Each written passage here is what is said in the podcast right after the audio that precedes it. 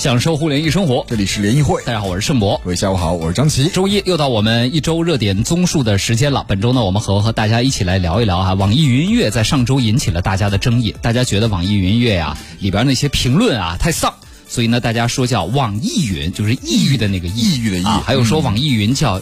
娱乐就是抑郁的郁加上音乐的乐，叫娱乐啊！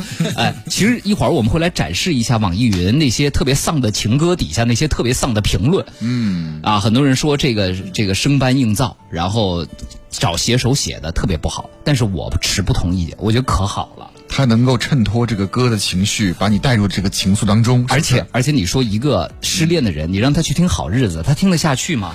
他听不下去，他就要沉浸在自己失恋那种自怨自艾的气氛中间，再配上这些。一会儿咱们来聊这问题啊。呃，第二呢，我们来和大家说说，呃，目前呢，应该是在就在上个星期吧，接连微信读书和呃。字节跳动都被相关的法院判处了一审中间判处了这个侵犯隐私啊，有的是获取你的地理位置，更重要的啊，共性是获取你的好友关系，就是。哎，你的好友王倩也在使用多闪，快来吧！嗯。啊，你的前女友，对，好友不危险，前女友最危险，前女友前男友最危险，对不对啊？第三条和大家来说说，大家有没有注意到，无论是抖音啊、火山小视频啊、头条啊等等啊，他们都有所谓的极速版，据说这玩意儿看着还能还能挣钱，你挣过吗？没有，因为我没有下载，是吧？啊，你看，咱们就得从这样点滴开始，才能致富。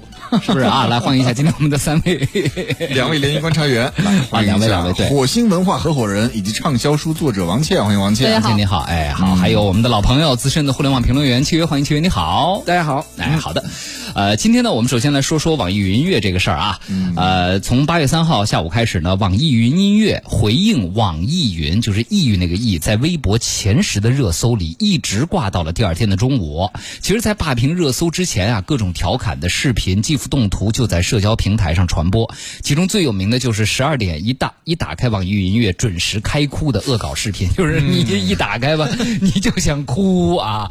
那我不知道收音机前朋友用不用网易云音乐，嗯，看不看底下的评论？底下的评论。那么我们择几条给大家一起来念一念。你先说得播什么歌？这歌下面带什么评论？那大家才能够联想起来。基本上就是那我我找一点那个大家耳熟能详的一些歌，好不好啊？比如说《失恋一千天》啊，《失恋一千天》。比如说来吧，来，比如说啊，赵雷的《成都》。哎，你猜这个《成都》底下的评论是什么呢？嗯。啊，哎，不对啊，不对，第一条为什么是妈的？为什么把玉林西路的房价都唱上去了？这个不行，翻车了，翻车了，翻车了，翻车了，这个不对啊，这个而且不文明，不文明，不文明了。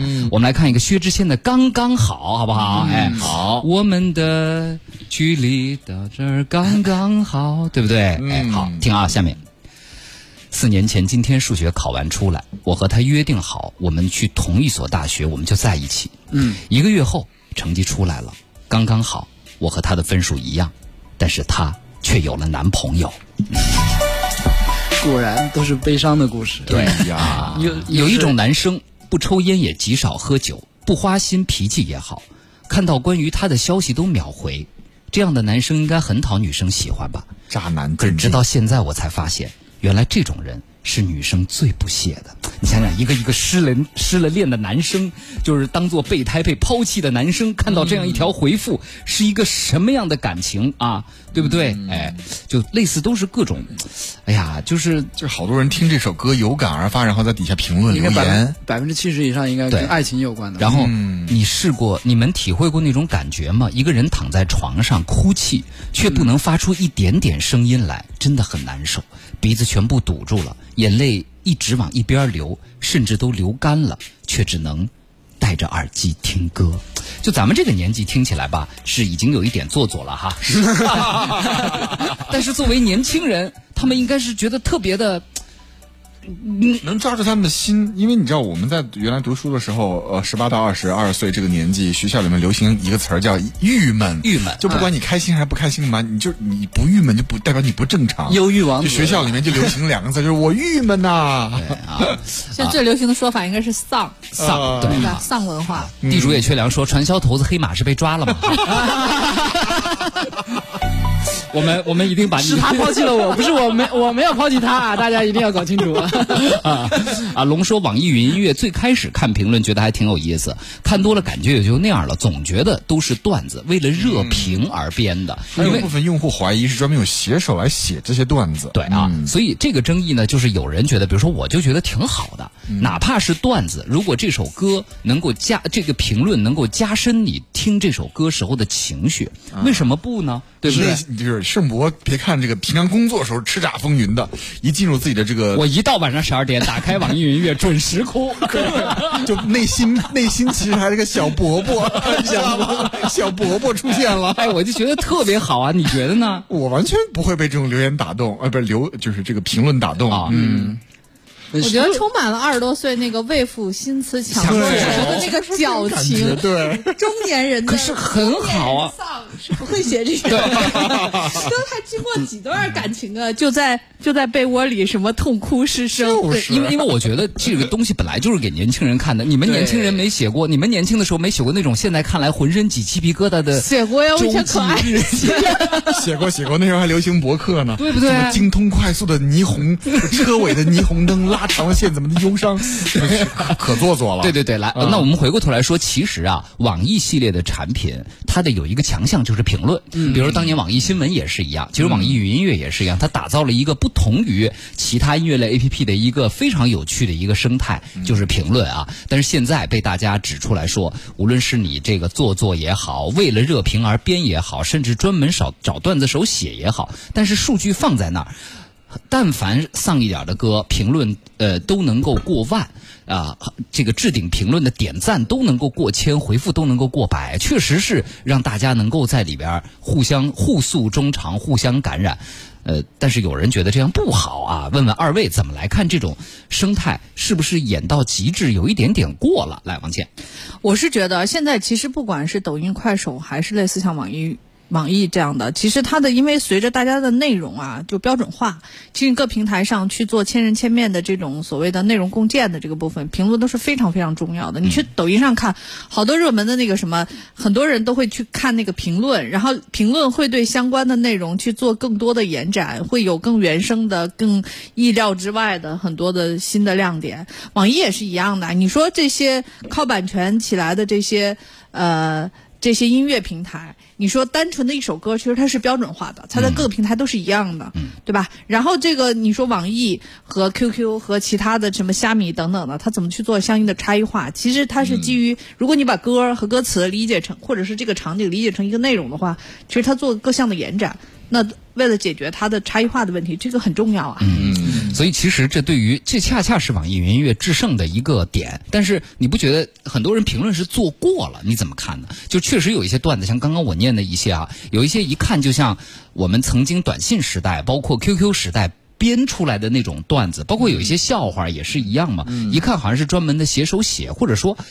你在就跟知乎上某些热评一样，你一点进这个人啊，他十五岁就辍学了，十六岁就考上中国科大了，就是 他为了能够让引起大家的关注，编造自身的经历或者那种痛苦的感受，这个可能是大家不太能接受。但这问题就是嘛，就是你愿意处心积虑在那里写一个评论，其实你还是需求被看见，嗯，对吧？你希望别人对你的这个评论更多是去点赞，就跟我们的朋友圈发了一个，你过两天看一会儿也得看看说谁留言了，谁点赞了，对吧？你需求是被看见，那在被看见的这个部分在整个的这个社交场景里，可能确实是这种神转折或者什么更容易被看见，或者更容易有大家共鸣，或者更容易有冲突，跳脱大家的这个意料之外，所以更多人评论，所以也就会形成了这种趋同的相关的内容。嗯嗯，好，清源呢？其实我觉得这更多的是一种情绪的延续吧。嗯就是说我们听歌的时候，不管是说年轻的时候，还是说现在啊，就是很多时候听歌它听的其实是当下，或者是说你相当一相当一段长时间你自己本身的这个情绪点，对吧？这个歌正好它在你的这个情绪点里面，其实你是你是更更乐意去听的，其实寻找共鸣嘛。那如果评论里面正好有这个跟我这个心情相匹配的这个或者情绪相匹配的这个其他的这个情绪的话，对于我来说，我是一个有一个情绪的延伸，或者是说别人可能提供了不一样的情绪，对吧？让我只觉得诶，这个还挺好的，或者说是一样的情绪，让我觉得我找到了这个共。就是有共鸣的人，或者是呃，就是找到了跟我一样的类似的人，我自己心里面的这个共鸣会更加的深刻一点。就是我对这首歌可能会有更更新的或者是更深的这个感觉了。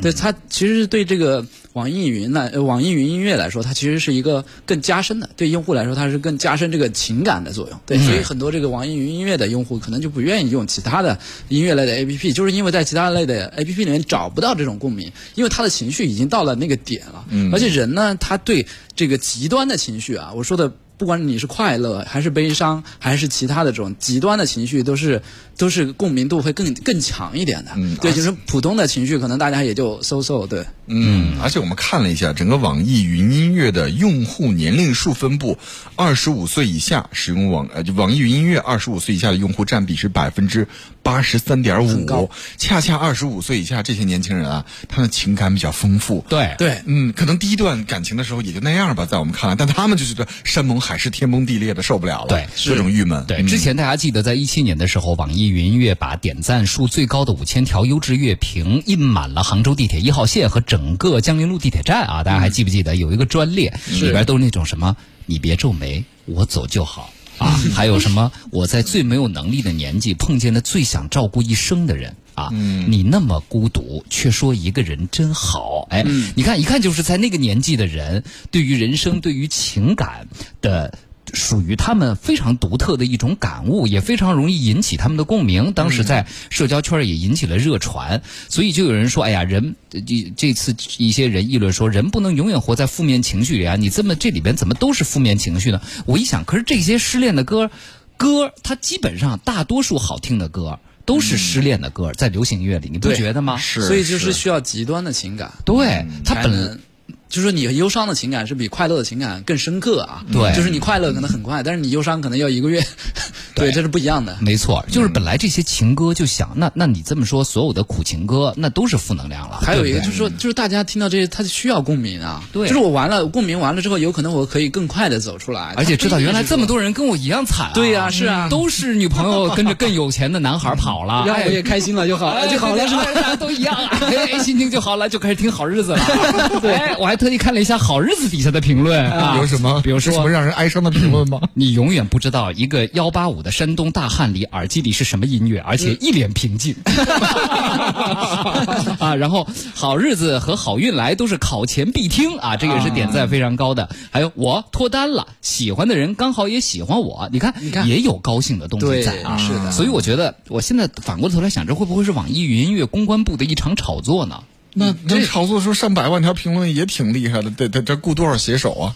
对吧？就是很正常。就是你的评论，就是说，如果你要想往这个方向做的话，你首先你自己人可能会写一些相关的内容，就是自己也可以说是 P G C，就是自己找编辑去写嘛，要去引导用户去干这件事情嘛。但是你还要加强一些运营手段，对不对？比如说你把某些好的点赞不好的评论，比如说置顶啊或者什么之类的，对吧？引起让更多的人在下面回复啊等等，甚至是推出一些奖励机制，这都很正常。这就运营手段。那你既然往想往这个方向做的话，你肯定是需要呃一些强烈的手段去推。动的，而不是说让它自然而然的发生。对，另外比如说占百分之十七的大于二十五岁以上的这些听友，在网易云里面还能找到哪些存在感呢？你说古典音乐资源可能不如其他的平台，流行音乐资源也不如 QQ 音乐，但是网易云里的爵士音乐还是挺全的。而且网易云音乐，我始终觉得它的这种个性化歌单和用户 UGC 歌单的质量和水平是几大音乐 APP 里边比较高的。是的，嗯，对，所以我觉得啊，呃。音乐本来就是一个放大人极端情绪的东西，无论是快乐还是悲伤啊。我倒是觉得大家，我我原来不怎么点开这些评论看，因为这次 这个这事儿我才点开一看，我觉得多好啊！我要主持那种大家好，欢迎在零点来到我的小屋这样的节目的话，嗯，那里边全都是我上节目能说的，咱评论不用提前做功课，对，哎呀，太好了，简直就是啊！好，呃，这个我们来说说第二条消息啊，最近呢。北京市互联网法院发布了两个判决，判决对象分别是微信读书和抖音 APP。呃，这两个案件呢，这个基本上都是因为非法获取个人信息以及隐私构成侵权啊。那我们来看看，首先微信读书，嗯，微信读书，这是呃原告呢是一位叫黄女士，无意中发现自己的微信读书已经关联了上百个好友。而且她对此并不知情，也不曾主动关注任何人啊。但是呢，这个呃，原告的啊、原告的代理律师就说了，因为在登录微信阅读时，尤其是你用微信登录微信阅读时，这是一个一次性授权，这里边有用户的昵称、头像、地区、性别，对还有共同使用该应用的微信好友。这属于强迫授权了。如果你不点勾选的话呢，你没法登录。对啊，那么经审理呢，北京市互联网法院认为啊，不同类型人群的隐私偏好不同，且互联网具有开放互联共享的特点，因此在网络环境中，对于隐私的界定及判断是否构成侵权，需要结合具体场景分析。法院认定，在微信读书中，微信好友之间的读书信息默认开放，构成了对原告个人信息的侵害。嗯，抖音，抖音这个也是，就是可能认识的人，他发现啊，这抖音推荐的可能认识的人，大部分都是他的微信好友啊。呃，那么对，呃，互北京互联网法院在七月三十号下午也宣判啊，被告应于判决生这个判决生效之日删除二零一九年二月九日前通过抖音收集并存储的原告姓名和涉及手机号码等个人信息，未经原告同意。通过抖音收集并存储的其地理位置信息也必须要删除，而且要向原告道歉，赔偿原告经济损失一千元以及维权合理费用四千二百三十亿元。这都是个人去告的，北京市互联网法院判的。嗯，哎网4000多呢信办呢？网咱信办管不管抖音啊？管不管？比如说刚才收集这个的，呃，微信呢？对吧？嗯对，这那可能在网络这一方面，他觉得，呃，我已经我已经让你同意了呀，嗯，你已经点了同意了呀，对不对啊？所以我们来探讨一下这个问题，呃。首先，这个四千二百三十一不少呢，而且是个人告啊，大家如果有时间的话，都可以去告告嘛，对不对？打过忙死了。我觉得非常的好啊。来，呃，先听听契约的，好像大家已经习以为常，居然有人出来告啊，而且还告赢了，让人觉得还挺挺意外的啊。其实我还是挺佩服这些少数人的，对吧？他毕竟他在推动了一些 就是事情的你可能不知道他环境的经历进化了什么。对对这这里面，所以就是绝大多，因为我们是绝大多数人嘛，因为绝大多数人觉得这件事情是正常的，对吧？觉得好像是应该的，反而是、对吧？只有反而是有一些少数人他在推动了这件事情本本身的进步，他他也赢了，说明确实是呃这两家公司就是有问题，对吧？那这个就是能推动一些事情嘛。但是在整体上来说，对于这些公司的或者是对于用户来说吧，就是我们在授权的时候，比如说我第一次用微视的时候，它就会告诉我说，他就是先是微信登录嘛，登录完了之后，他会告诉我说，他会要我的好友权限，我是拒绝的。嗯，对我一看，我就我就拒拒绝了，然后他就没有没有没有去调用我的这个微信好友的权限，我觉得是 OK 的。像微信读书这种，纯粹就是一个偏流氓的行为，而且我在微信读书里面，我把所有的能能设置的隐私都设置了，就是说白了，就是我不想让别人看到我在看什么书，对吧？或者说我我我也不太想看别人是怎么样怎么样的，对，就是偏隐私的东西，我会自己去解决。所以对用户侧的来说的时候，大家在注册登录的时候啊，就是特别是使用微信的啊，这样登录的时候，你一定要看他获取哪些信息，对吧？是不是要获取你的微信好友？那如果是需要的话，建议你们不要。给这些权限，对吧？其实没有哪个 A P P 应该是不可替代的吧？还有就是说，在抖音里面，嗯，就是给你推荐的可能认识的好友是你和大部分是你的微信好友，那就对了呀。因为微信好友就是你的熟人，他给你推荐的肯定是你的熟人。或者说是他读取你的通讯录，对，通过号。通过手机号呢再去，因为大家知道很多人的微信是拿手机号注册的，对你在微信里添加好友的时候搜手机号，直接能把这个人搜出来。对我不知道抖音在背后做了什么，能够通过，因为抖音肯定没有办法直接读取你微信的通讯录。是的，是这样，就是因为我们都用手机号注册。我记得我刚开始用抖音没多久的时候，他就给我推荐了，说你可能认识的人有黑马。嗯嗯。因为我当时想，我没有把我的这个通讯录传上去，你知道吗？我想的有可能是黑马把 通讯录传上去了。对对对这就是个问题。因为我抖音是一个小号，我只默默的关注了，比如像盛博啊、王倩啊，关注了你们的这个抖音号。对但是我不想让别人发现我，我也起了一个怪怪异的名字。结果后来发现，哎，有我们同事开始关注我的号了，是有些熟人开始关注我的号，那我就想，那肯定读取了我其他信息。对虽然我可能名字就是你可能认识。对哎，对，因为他会从一是从大数据判断，第二就是你可能你的电话存在我的通讯录里，我的通讯录里，然后我授权抖音读了我的通讯录，他就能知道原来啊，你这个小号其实关联的就是你。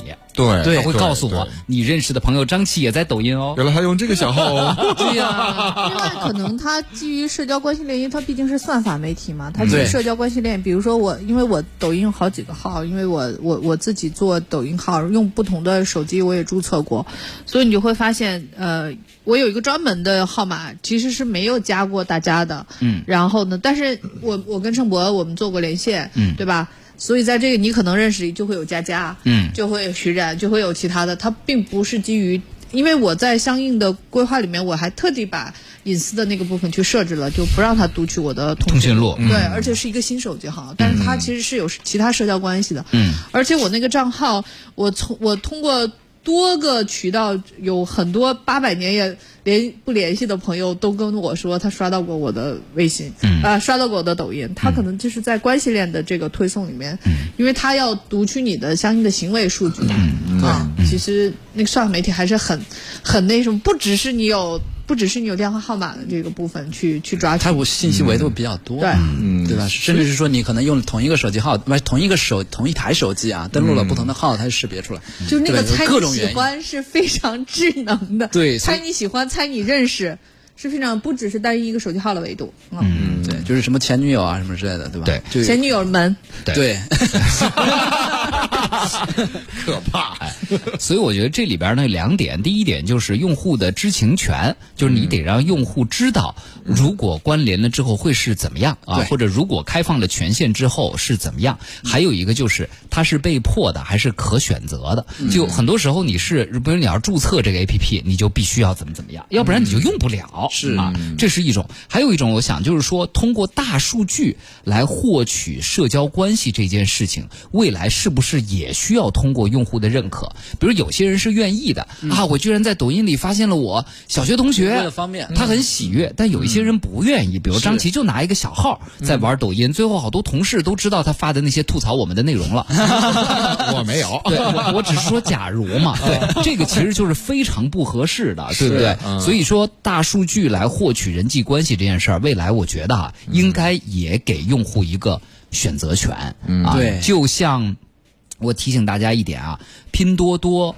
拼多多，我们原来节目里是说过，人家百亿补贴东西做的不错，但是拼多多因为它借社交关系起家，拼小圈是吗？它那个拼小圈非常之可怕，能够看到你花多少钱买了什么东西。是哟，就你你只要加了每我每一次一打开拼多多，都有九十几个人要加我的拼小圈，一看就全是我微信里的好友。嗯，然后但是你只要一加上他们。我加过，你们互相之间就都能看到你买了什么多少钱买的，在哪个店买的，全都能看见。那这个好可怕。这个是个问题啊。这个很可怕的。这个虽然虽然所以我都拒绝了，每次我看到都拒绝。对我现在想拒绝回去，不知道怎么拒绝回去了。告诉他们，是把你自己的购物那个什么全都隐藏和删除掉，是有可以的，是吗订单信息对。对不对啊？像我这样高大上的人，怎么可能九块九去抢一箱伊利牛奶呢？不符合我的人设呀，对不对啊？突然被拼多多用户发现了。啊，所以我们真的觉得。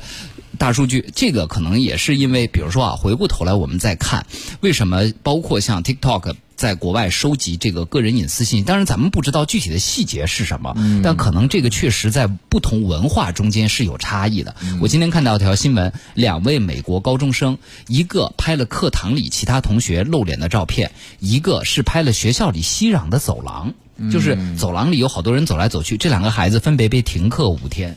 就是因为没授权学校方认为你上传的视频里，上传到你的社交媒体的视频里有同学的脸，而你没有获得他们的同意，你是不可以这么做的。是我在一个国外的幼儿园门口拍一辆车，那老爷车特好看，隔着这个老爷车背后的栅栏就是一个幼儿园。我在拍车的时候呢，那学校的幼儿园老师非常警觉的隔着栅栏就冲我喊说你在拍什么？我说我在拍这辆车。他说你必须给我看一下你的照片里面车的背景里面没有我们学校的幼儿园的孩子的脸，你才可以用。后来我真的一张一张一张有脸的就删除，嗯，他才让我走。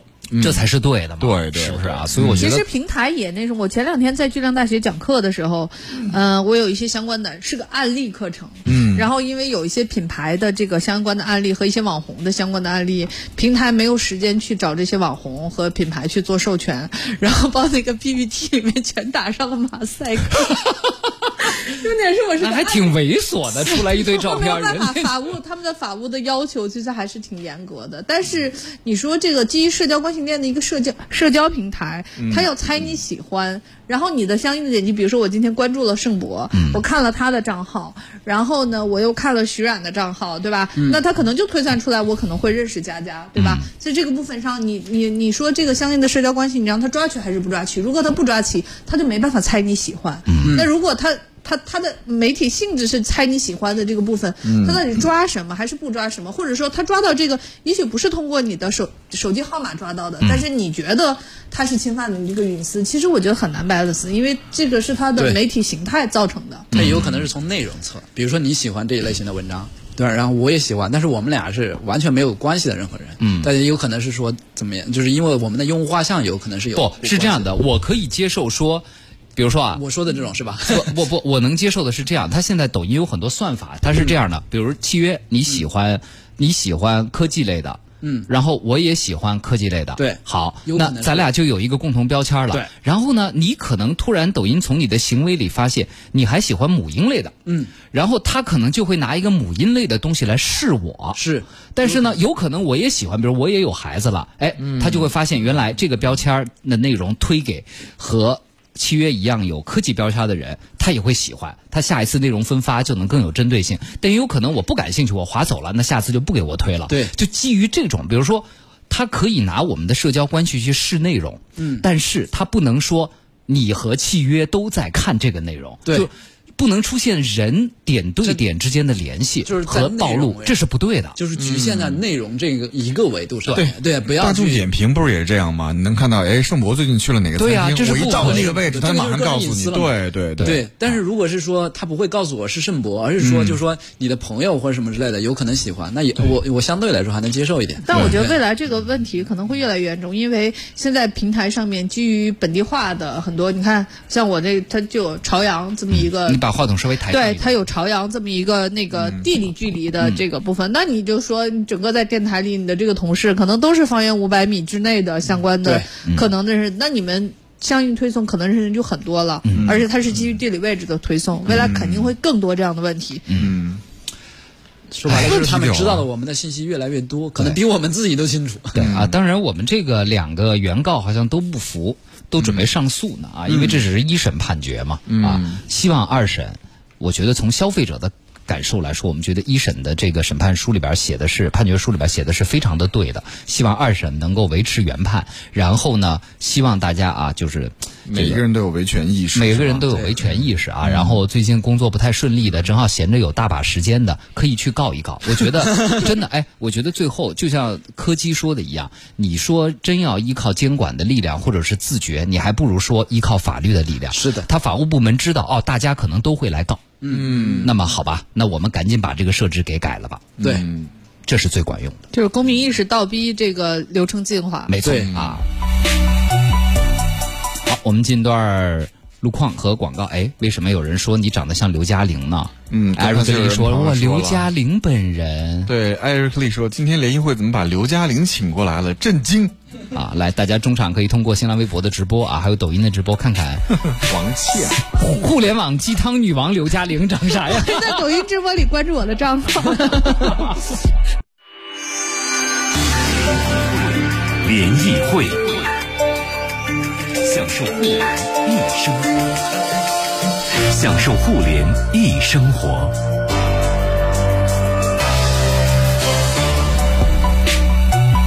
欢迎大家继续收听联谊会，我是盛博。各位下午好，我是张琪。嗯，呃，今天我们和大家聊聊一周的互联网热点。再次欢迎两位联谊观察员，资深的互联网观察员契约，欢迎契约。大家好，嗯，还有火星文化合伙人以及畅销书作者王倩，欢迎王倩。大家好，我是长得像刘嘉玲的王 你自己说不行这，是你给你自己目前设的人设吗不像？别人不是我，我设一个五十多岁的女明星，好像也不是什么。说白了，刘嘉玲啊刘嘉玲年轻的时候很漂亮，但是现在有的时候看吧，就是，就是你知道，到了那个年纪，你还那么那样，就就显得有一点你你懂我意思吗？嗯，就是你什么年纪本来应该有什么年纪的样子，但是他现他在反正老一点，皱纹多一点，风韵出来了。他需要靠的是嗯积累和风韵。那你是说不再需要王谦它不再需要那些什么，比如说身材呀、美貌啊、拉皮啊，不再需要那些东西。啊？像巩俐一样，对对对，像巩俐现在也年纪越来越大，她越来越对有味道。抗岁月，对，啊，吴东的灵魂说，拼多多买买完东西可以选择是否公开的。对呀、那普通用户不知道啊。就默认啊。对啊，你买完东西还要选择一下，我买的东西要不要公开？这个太奇怪了吧，对吧？而且我刚看了，打开那个拼多多的那个 A P P 看了一下，那个拼小圈就在最顶上。对他告诉我让我开通，我可能点一下就开了，我他们是。很，他们是很主力的在推这个拼小圈的这个社交购物的这个功能，这也是拼多多接下来，因为现在裂变或者各种方式在微微信里面很难了嘛，对所以他们其实是相相应去希望自己弄一个对，希望你的自己的社交关系链，然后去带动其他的购买，其实是一个购买参考了，是。就相当于分享你的购物 list。是的，哎，为什么只有两个人想添加你呢？我加我好友的人好奇怪，和煦春风这个我完全不认识啊，你你点开你可能就认识点不开了，你看点不开。啊。全部都是关的，关了吧？啊，马吉说淘宝也给推荐你可能认识到人，然后我就发现了认识的朋友买的东西，然后就去吓唬他，哈哈哈啊！淘宝也会这样呢？啊，所以你根本就没有，就你的隐私无处遁形，在这个是的是 A 的 P P 当中，他们为了发展这么来做，其实感觉是很有理由的。嗯，但是用户的所有的隐侵私啊包括我们的社交关系啊，包括位置地理信息啊，都被泄露了。但现在这个算法其实就是一个硬币的两面，它需要越来越懂你，同时呢又不能够那么懂你，他他又想把东西或者什么推推送到你的心坎里，但是它那颗粒度必然就是要细。我不要他懂我，我不觉得他懂我，现在给我带来了什么好处，除了让我多花钱之外。他的目的就是让你多花钱，更懂你。可是对你多花钱买的有的不一真的不一定是你需要的东西。最近咱们一直在聊骑行啊、骑车啊之类的，淘宝自然而然的给我开推荐骑行服、骑行风镜等等。有可能你看了在其他平台看了相对对对，它这这方面推荐马上变多了。对是的，因为它的股价需要 需要向你推荐的。你们说消费时代，你不要想着只有消还有费，所以那个东西其实是你要有额外的购买的这个溢出，这个股价才能支持啊。嗯嗯好，来我们看看 A P P 的极速版啊，大家手机里有没有装类似于呃爱奇艺极速版？今日头条极速版，嗯，腾讯新闻极速版，嗯，快手极速版，抖音极速版，这些极速版主要两大特点，第一个就是更做减法，更简单了。比如说，甚至像抖音的极速版是不允许你发抖音的，你只能看，嗯啊，就更多的只让你看。但是它 A P P 也变得很小，应用比较轻量啊。